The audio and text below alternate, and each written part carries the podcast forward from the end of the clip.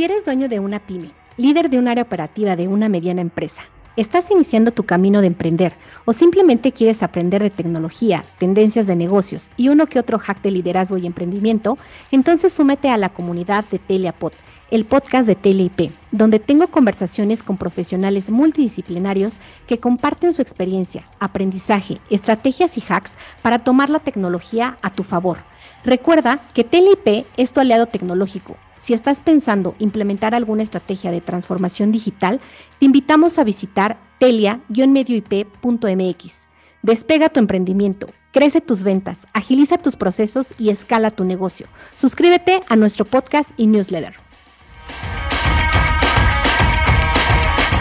Maravilloso de los NFTs nos puede dar muchísimas utilidades, eh, no solo en temas de arte a una red social, a un servicio determinado, y que en todas esas aceptaciones, pues tú muchas veces les estás entregando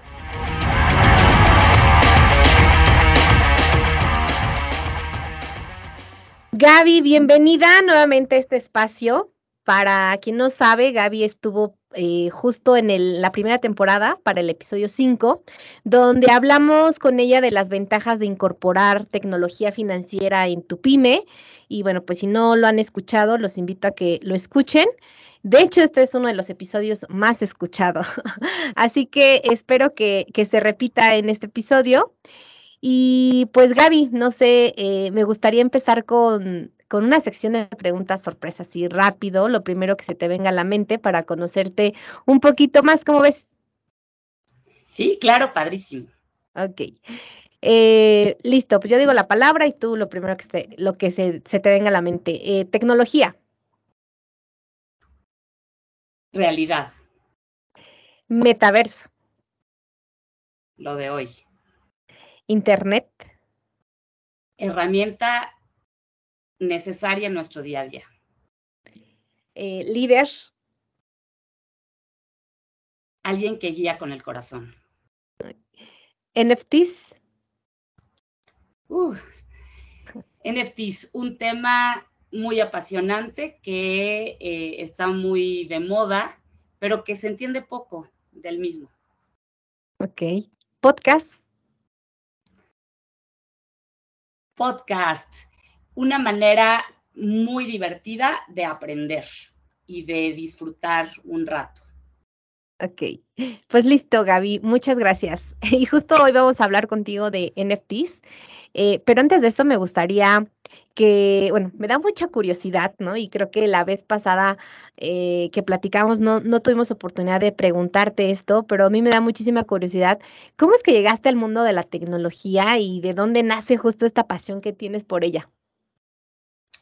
Mira, yo llevo, o sea, bueno, pues toda mi carrera, toda mi práctica profesional, eh, muy involucrada con temas financieros.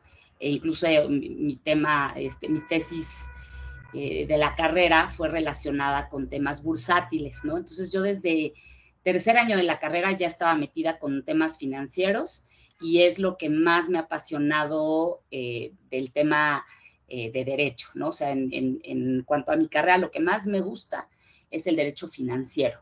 Entonces, pues el derecho financiero, evidentemente, como todas las, eh, digamos, todas las prácticas, eh, todas las ciencias y todas las industrias, eh, están en constante evolución, ¿no? Y dentro de este tema de la evolución, uno de los elementos más importantes que ha detonado cuestiones como la inclusión financiera, eh, es la incorporación de tecnología en eh, el derecho financiero y en, temas financieros en general. Entonces, eh, digamos que aunque pensamos que el tema tecnológico en las finanzas es reciente, no hombre, data este, desde hace muchísimo, ¿no? Desde cuando a través del telégrafo se empezaban a, realizar operaciones bursátiles, imagínate, ¿no? Entonces, para mí el tema de la tecnología es un detonador de eh, la evolución de los sistemas financieros, ¿no? Y obviamente, pues eso no sirve de nada si no tiene un beneficio para los usuarios. Y por supuesto que la, eh, la tecnología lo que, a lo que está atendiendo sobre todo en este momento es a acercar, a hacer que los servicios financieros sean más enfocados en el usuario y no en el producto. Entonces, esto me encanta. Entonces, empezamos a tener en el despacho eh, muchas consultas relacionadas con temas, eh, por ejemplo, fintech, hace unos, hace ya varios años, ¿no? Entonces, eso es lo que me apasionó. Dije, a ver, vamos a entender de qué, es fintech y qué, todas estas tecnologías, ¿no? Y, y créeme, Marchi, bueno, tú me vas a entender muy bien. Entre más estudio, más me apasiona, más me doy cuenta que hay mucho por aprender y que, y que este, y, pues bueno, se vuelve un círculo virtuoso. Sí, no tiene fin. y, eso es lo interesante. No tiene fin. Exacto. Ok, pues muchísimas gracias, Gaby. Y ahora sí, este, pasando ya al tema principal.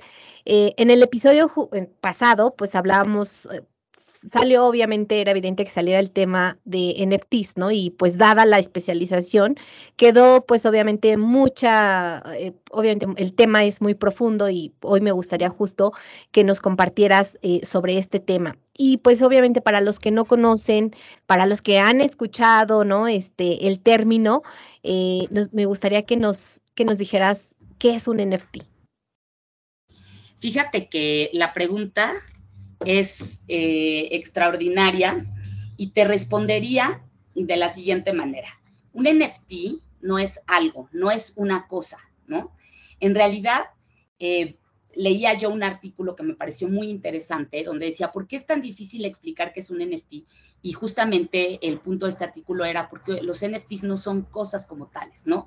Sino que es todo un proceso, o sea, es eh, eh, los NFT son el resultado de un proceso que tiene em, varias aristas, ¿no? Y que ese proceso se desarrolla en una blockchain. Entonces, esa es una de las, de las otras complicaciones que a veces eh, se presentan para entender de qué estamos hablando cuando, cuando hablamos de NFT, ¿no?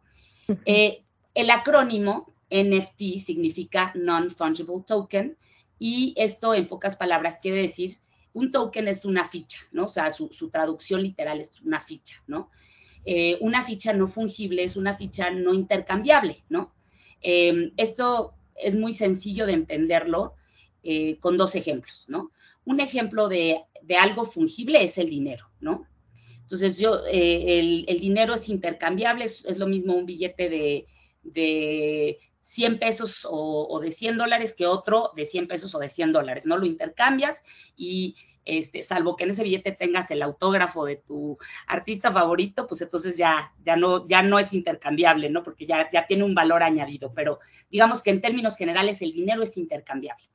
Si lo, esto lo trasladamos al tema de blockchain, Em, por ejemplo, los, las criptomonedas son intercambiables, ¿no? O sea, un Bitcoin es intercambiable por otro Bitcoin y tienen eh, la misma finalidad que es, pues, por ejemplo, un pago, ¿no? Eh, igual que, el dinero. Ahora, eh, otro ejemplo para entender los, los, bienes fungibles o no fungibles em, es si tú te imaginas el, el juego este de, em, de damas, ¿no? donde las fichas tienes negras y tienes blancas, ¿no? Pues si tú tienes las negras, cualquier, cualquier ficha negra va a ser lo mismo que las otras negras, no va a avanzar de la misma manera. Las blancas igual van a avanzar de la misma manera. Una ficha negra es intercambiable por otra negra. Pero si tú juegas ajedrez, tú no puedes intercambiar, no tiene la misma función, por ejemplo, eh, un peón que la reina o que la torre, ¿no? Entonces ahí te puedes dar cuenta cómo en, ejemplos tan sencillos, que, por qué podemos entender por un eh, bien intercambiable por otro de su misma especie y calidad, con respecto a, otro bien que no es intercambiable porque es único. O sea, los, eh, uno de los datos de, de la no fungibilidad es que son únicos, ¿no? Entonces, eh, los tokens no fungibles en realidad son pues estas, vamos a llamarlas fichas, pero en realidad son activos digitales em, y ahorita podemos platicar un poquito de qué es esto de activos digitales, pero son fichas que no son intercambiables por otras porque son únicas. No hay otra de su misma especie y calidad. Son únicas. Ok, perfecto. Entonces, ¿qué es un NFT? Pues mira, eh, en pocas palabras, es un asiento, eh, en un asiento tal cual, único, eh, que se hace en una blockchain y que se emite basado en un smart contract, ¿no? En un contrato inteligente. Y ese, e, ese activo digital, ese registro, es único.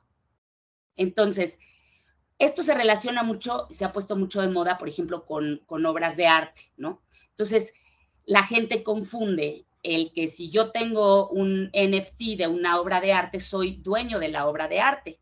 Y aquí es donde empieza eh, lo, más interesante, ¿no? O sea, realmente un NFT es este, em, este asiento, este link, que es como un puntero que te remite de manera exclusiva a un activo, a otro activo. Ese otro activo, en este caso de las obras de arte, pues es la obra de arte como tal, ¿ok? Entonces, cuando tú eres dueño de un NFT, de lo que eres dueño es de, digamos, la titularidad sobre ese registro. Ese registro, esta serie alfanumérica que está en, la blockchain, en la cadena de bloques, em, tú eres titular de esta y si tú eres titular de esta, te vas a tener los derechos que en el smart contract se hayan referido a este registro, que puede ser desde, pues te das clic, te vas a la imagen y tienes esta imagen a lo mejor de de una caricatura o de un gatito, ¿no? Y em, tú me podrás decir, pues es que ese gatito se le puede tomar una foto, se le puede escanear, se puede reproducir.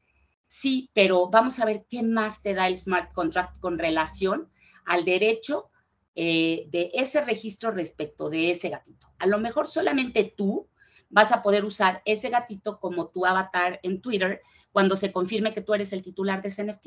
O a lo mejor solamente tú vas a tener, eh, junto con otros tenedores de NFTs basados en ese mismo contrato, el derecho a ser parte de un club exclusivo de los dueños de estos gatitos, ¿no?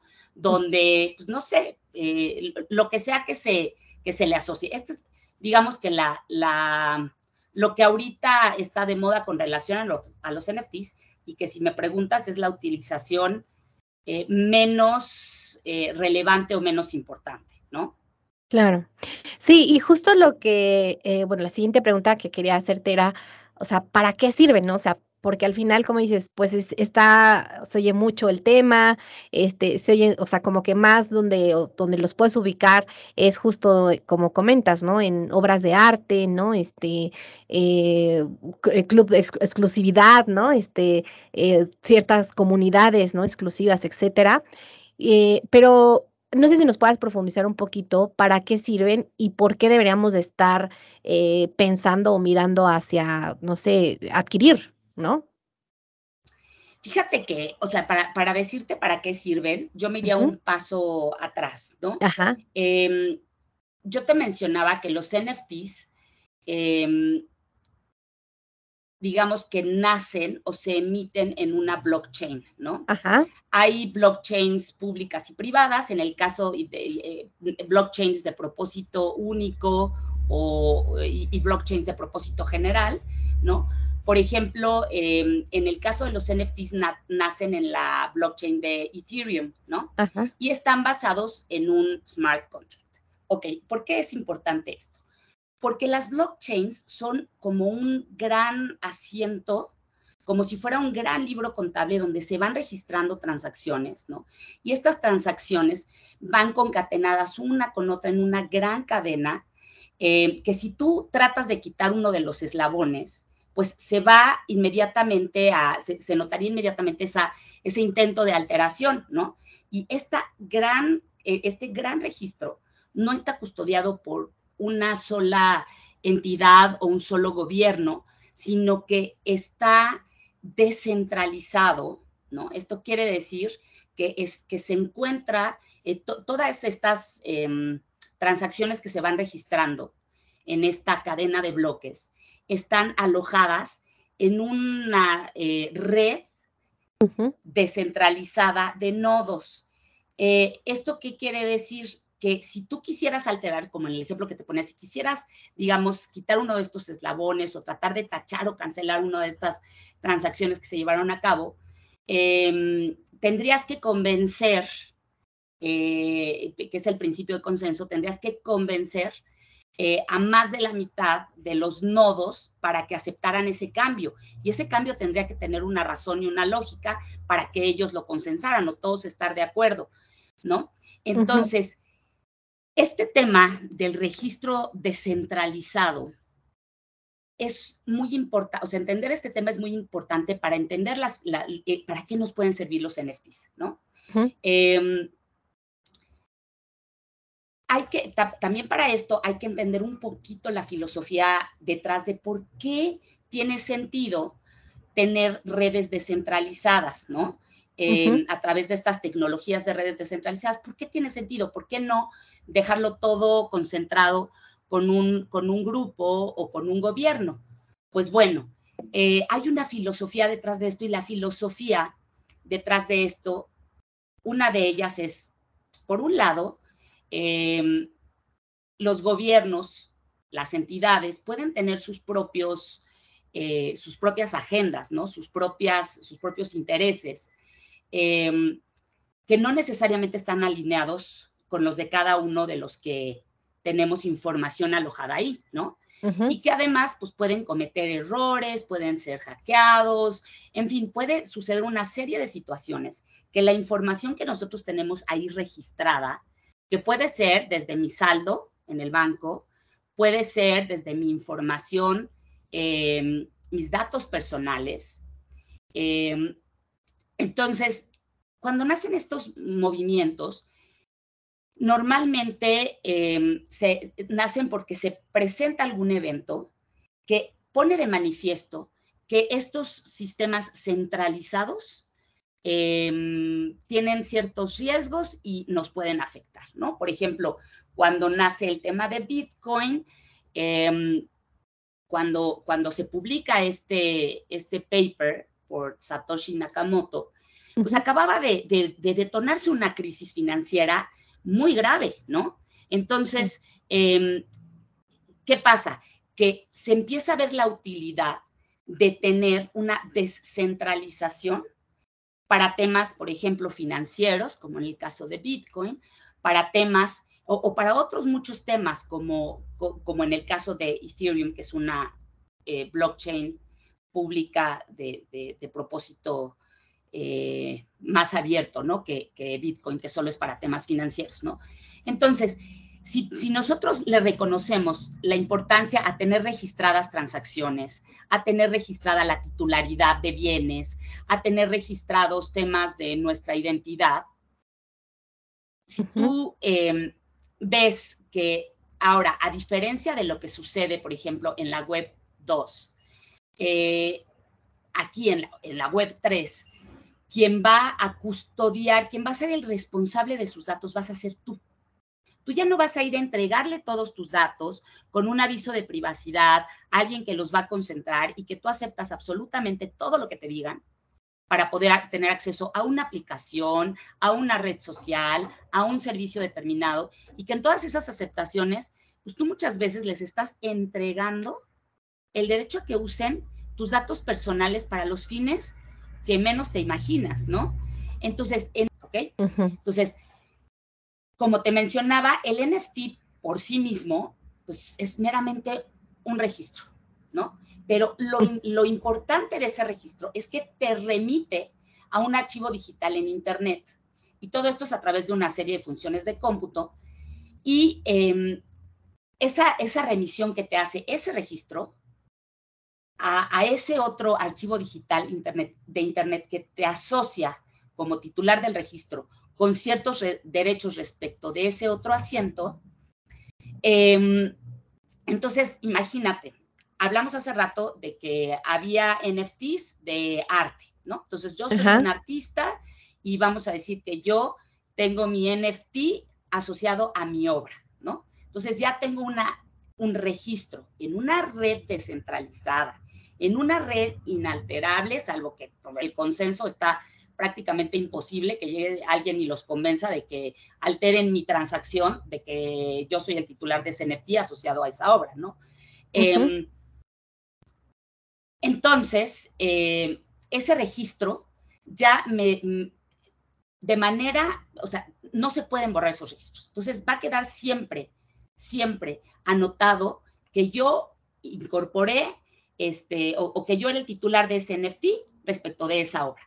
Si yo quiero, si, si los derechos que yo le asocio a esa obra, por ejemplo, que yo soy un artista y voy a hacer un evento de una galería digital al que solo van a ir eh, las personas a quien bajo mi NFT yo les dé eh, o, que tengan, más bien bajo el, bajo el smart contract tengan un NFT asociado a mi obra, entonces esas personas van a participar en, esa, em, en ese evento de la galería digital, ¿no? Pero, por ejemplo, yo soy titular de ese NFT asociado a mi obra y te lo quiero transmitir a ti. Yo te transmito a ti el NFT, que es el registro yo sigo siendo dueña de mi obra, pero tú tienes los derechos asociados que se establecieron en Smart Contract respecto de ese, eh, respecto de esa obra. Que pueden ser, por ejemplo, que tú la uses para tus, eh, para comercializar tus productos. Como en ese contrato yo puedo poner que cada actividad que tú hagas respecto de la obra a la que se refiere mi NFT, tú me vas a pagar regalías. Entonces, como eso es público, esta red eh, descentralizada es pública, entonces yo voy a poder saber cada vez que tú realizaste una actividad de ese tipo, e inclusive en el smart contract se podría asociar ciertas funciones en las que si tú recibes pago por esas actividades, parte de ese pago se vaya a mí. Entonces, este registro no, o sea, va a impedir que tú hagas cosas a mis espaldas, ¿no? Entonces, este registro que ahora es descentralizado y que todos tenemos acceso y que es inalterable, pues a mí, como autor de la obra a la que está asociado ese NFT, me va a dar eh, la tranquilidad de que eh, mis derechos sobre las regalías van a estar resguardados. Ahora, te hablaba hace ratito, por ejemplo, del tema de la identidad digital, ¿no? Nuestra identidad en Internet. ¿Qué pasa? Hoy por hoy, como te decía, nuestros datos los tienen terceros. Muchas veces, inclusive ahorita hay un caso de una demanda contra Google que no, eh, que se le impuso una sanción altísima porque no permite que si yo llego y le pido a Google que me regrese y que cancele todos mis datos, te lo estoy diciendo como de manera muy este, general, a lo mejor hay unas precisiones que no, que, que, no, a las que no estamos entrando, pero que, que, me regreses toda mi información y que dejes de utilizar mi información, ¿no? Y Google pues, regresa una parte, otra parte la sigue usando, otra parte no te reporta para qué la usó, etcétera. Bueno, con el, con el tema de, vamos a suponer que yo tuviera un NFT sobre mis datos personales y que cuando yo necesitara para un servicio del que sea, o sea, un servicio en redes, un servicio médico, un servicio em, para que me contraten en un trabajo, yo tuviera un NFT con toda mi información médica, que, es la que yo quiero compartir para efectos de los servicios, y la otra me la reservo. Pues entonces, a través del NFT, que como te decía, es un registro y ese registro es como un puntero, como un link que le das, haz de cuenta que, te lo estoy sobresimplificando, ¿no? Tecnológicamente, pero haz de cuenta que con ese clic te remite a este archivo digital y en ese archivo está mi información. Esa información sigue siendo mía pero yo al darte acceso a ese NFT, te estoy dando acceso a esa información para los fines del servicio que tú me vayas a prestar. Tú obtuviste la información que querías. Tú puedes ver públicamente cuál es esa información, pero yo me reservo la titularidad de mis datos y no tengo que ir a decirte, oye, ¿sabes qué? Regrésamelos, porque yo sigo siendo la titular de mis datos, ¿no? Entonces, todo este tipo de cosas, o sea, registros de lo que quieras, eh, vamos a poder eh, crear un NFT respecto de la titularidad, transmisiones, derechos que otorga, etcétera, un determinado bien em, que se encuentra alojado en otro archivo digital. Y si yo quiero transferir esa titularidad, transferir el NFT es transferir el derecho exclusivo a ese puntero, a ese link que me asocia con ese otro em, archivo digital. Sí, y, tú crees que, mm, bueno, creo que comentaste varios casos de uso, incluso tienes un artículo ahí donde hablas un poquito más a fondo de los, de algunos otros casos de uso eh, y que, bueno, que se verían beneficiados, ¿no? ¿Crees que justo esta parte de los NFTs haya surgido por, por, como por esta parte de, de tanta información eh, que pues obviamente ahora las, las nuevas este, o las plataformas de web de, 2.0, eh, pues vinieron a, adquirir de nosotros, ¿no? O sea, y, justo este robo de identidad, eh, pues todo lo que es el manejo de identidad digital, ¿tú crees que ha surgido por esto o por qué crees que, que, que hayan surgido los NFTs? Soy una convencida de que adoptar tecnología en las pymes es crucial para su crecimiento y sostenibilidad. Por eso, en TLIP les ayudamos a decidir qué tecnologías necesitan para transformar sus negocios, mejoren sus procesos, aseguren su continuidad y sean empresas ágiles y escalables. Rompe el paradigma de que la tecnología no es para ti. Contáctanos a través de todas nuestras redes sociales.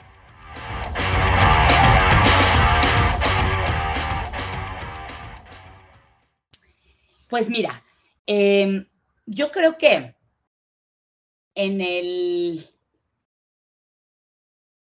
en, el en la evolución o en el desarrollo de estas tecnologías, ¿no?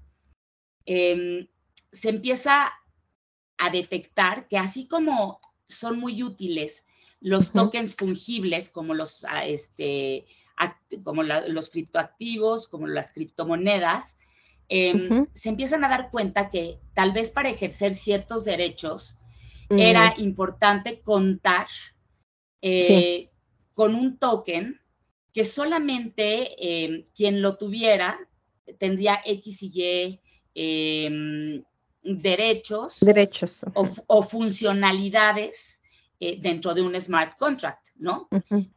Cuando hablamos de blockchain, muchas veces hablamos, obviamente, de la descentralización, hablamos del consenso. Em, hay un tema del que se habla poco, que es el tema de los incentivos, ¿no? Es importante, o sea, por ejemplo, Bitcoin no funcionaría si no hubiera el incentivo de minar bitcoins, ¿no? ¿Quién estaría todo el tiempo tratando de cerrar los bloques este, para que se vaya generando esta cadena de bloques, validando este, transacciones, etcétera? Pues salvo que recibas una, un incentivo, no lo harías, ¿no? Porque además de que vas a dedicarle tiempo, le vas a dedicar dinero, ¿no? Porque vas a tener tu, tu este, capacidad de cómputo, vas a pagar muchísima luz, como todos sabemos ahora, eh, entonces necesitas tener cierto incentivo, ¿no? Entonces los tokens, los tokenomics, son un resultado, o sea, para mí es un, eh, un resultado natural o, un elemento natural de un ecosistema como el ecosistema blockchain, ¿no? Vas a necesitar eh, tanto activos que sean intercambiables como otros que no lo sean y que estén asociados a una serie de derechos, de actividades, de pertenencia, ¿no? A, a clubs, a grupos, ¿no? Y al final de cuentas, pues te digo, este tema del, del registro es lo que le va a dar o, lo que le puede dar la, eh, cantidad innumerable de funciones a los NFTs. ¿no? Porque cualquier cosa, cualquier cosa eh, de la actividad económica de nuestra vida diaria que pueda conllevar la necesidad de un registro, puede eh, en su momento, digo, está madurando ahorita el mercado de los NFTs, ¿no? Eh, todavía falta mucho por, por entender en cuanto a qué usos se les pueden dar, pero sobre todo cómo elaborar smart contracts que sean eficientes para esos usos, ¿no? Eh, todo el gran, yo creo que el éxito de un NFT va a subyacer en la existencia de un smart contract bien eh, bien este, desarrollado, ¿no? Y los smart contracts, nada más para, para beneficio de quienes nos escuchan, que a lo mejor no, no conocen el término, nos, como, como dicen en el argot de, blockchain, ni son smart ni son contracts, ¿no? Eh, son, eh, son programas de cómputo, son desarrollos de cómputo, ¿no? Que, que van eh, con las funciones de if y then, ¿no? O sea, si esto ocurre, entonces esta es la consecuencia, ¿no? Entonces, este, estos smart contracts son lo, la base, lo que da nacimiento a un NFT, si el smart contract está mal desarrollado, pues el NFT no va, a no va a funcionar para lo que se le diseñó, ¿no? Sí, y, y, yo creo que una de las cosas que yo he aprendido em, es que si bien ahorita hay mucha especulación con relación a los NFTs, ¿no? Que si un NFT de estos famosos este, apes originalmente costaba 300 dólares y hoy cuesta 300 mil dólares y que hay que invertir en, en ellos, pues yo te diría lo mismo de, los, de, esta especulación con relación a los NFTs eh, que con relación a la especulación con, con criptomonedas, ¿no? Em, no fueron creados para eso. No fueron creados para eso. Em, esta especulación y que se está presentando es una especulación que es muy peligrosa, Margie. Yo soy, y tú lo sabes, totalmente pro eh, blockchain en todos sus aspectos, pero eh, sí debo decirte que pues, estos son mercados muy manipulados, tanto el mercado de las criptomonedas como el mercado de los NFTs.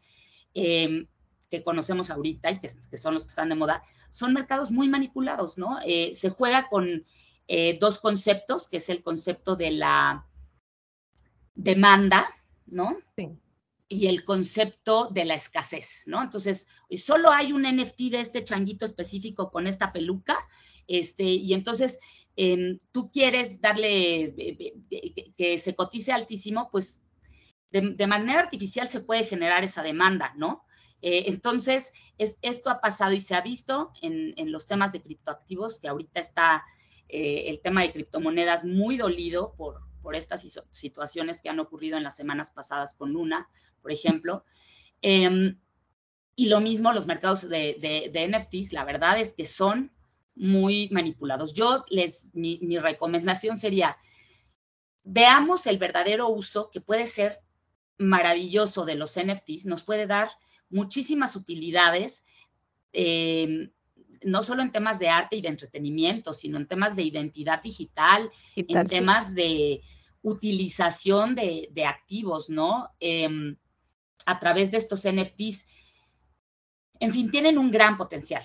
Pero si nada más los vemos como algo especulativo, nos estamos perdiendo la parte más importante. pero, te, pero ser titular de un NFT no te hace dueño del otro. Esa es yo, la gran confusión que he visto.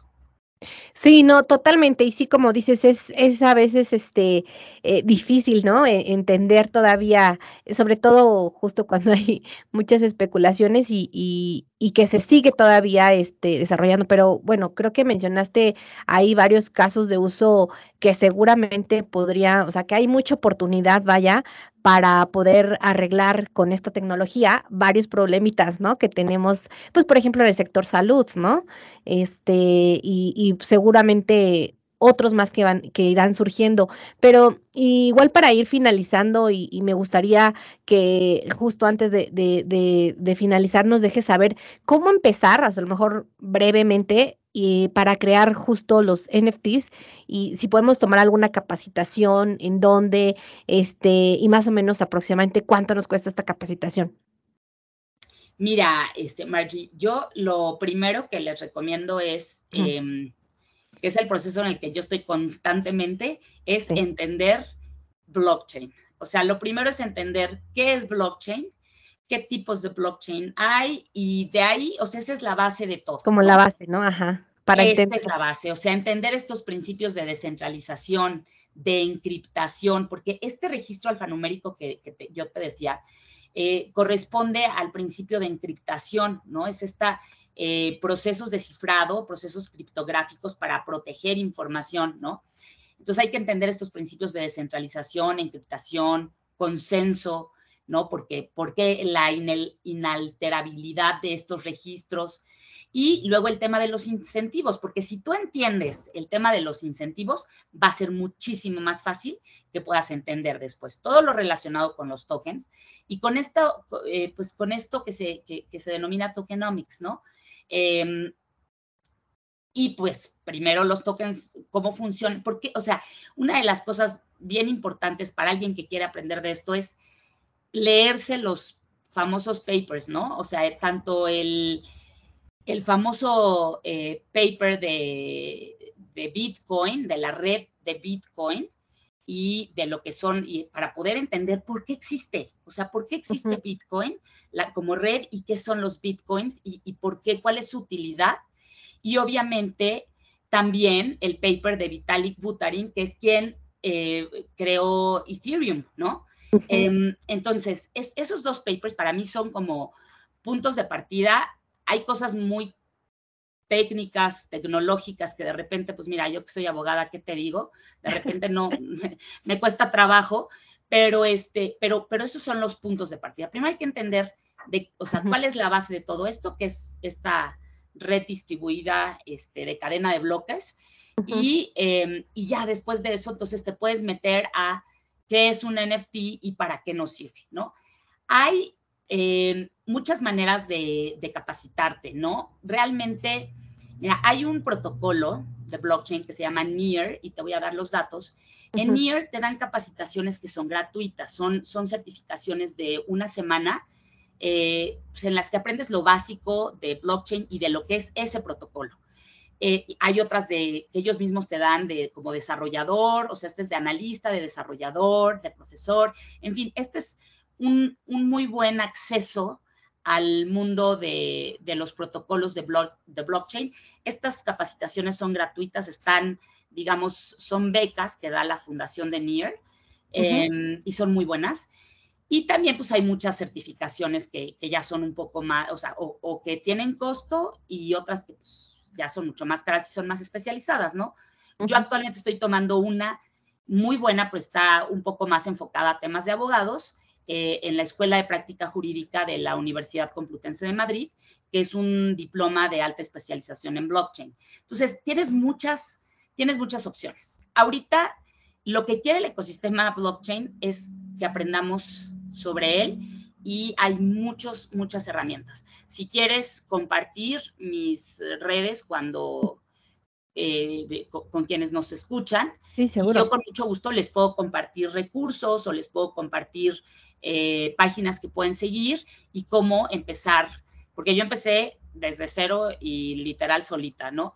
Está también eh, estos cursos de Crypto Queens eh, con Ana Karen, que también te voy a dar sus datos, que son muy padres porque son básicos. Es el primer curso que yo tomé, es un curso básico para entender el metaverso, blockchain, este Web3, y, de, y son muy buenos puntos de partida. Ya de ahí cada quien se va yendo a lo que le interesa, ¿no? Claro, sí, ya como a la, a la especialización, ¿no? Como dices tú en esta parte que tú estás especializándote en la parte jurídica. Ok. Y, la otra cosa eh es que, perdón, lo último, Margie, la otra cosa es que esto cambia a diario, o sea, tienes que estar estudiando diario. Es súper movido, este, y súper, está evolucionando muy rápido. Pero pues hay que, hay que meterse en algún momento y empezar, ¿no?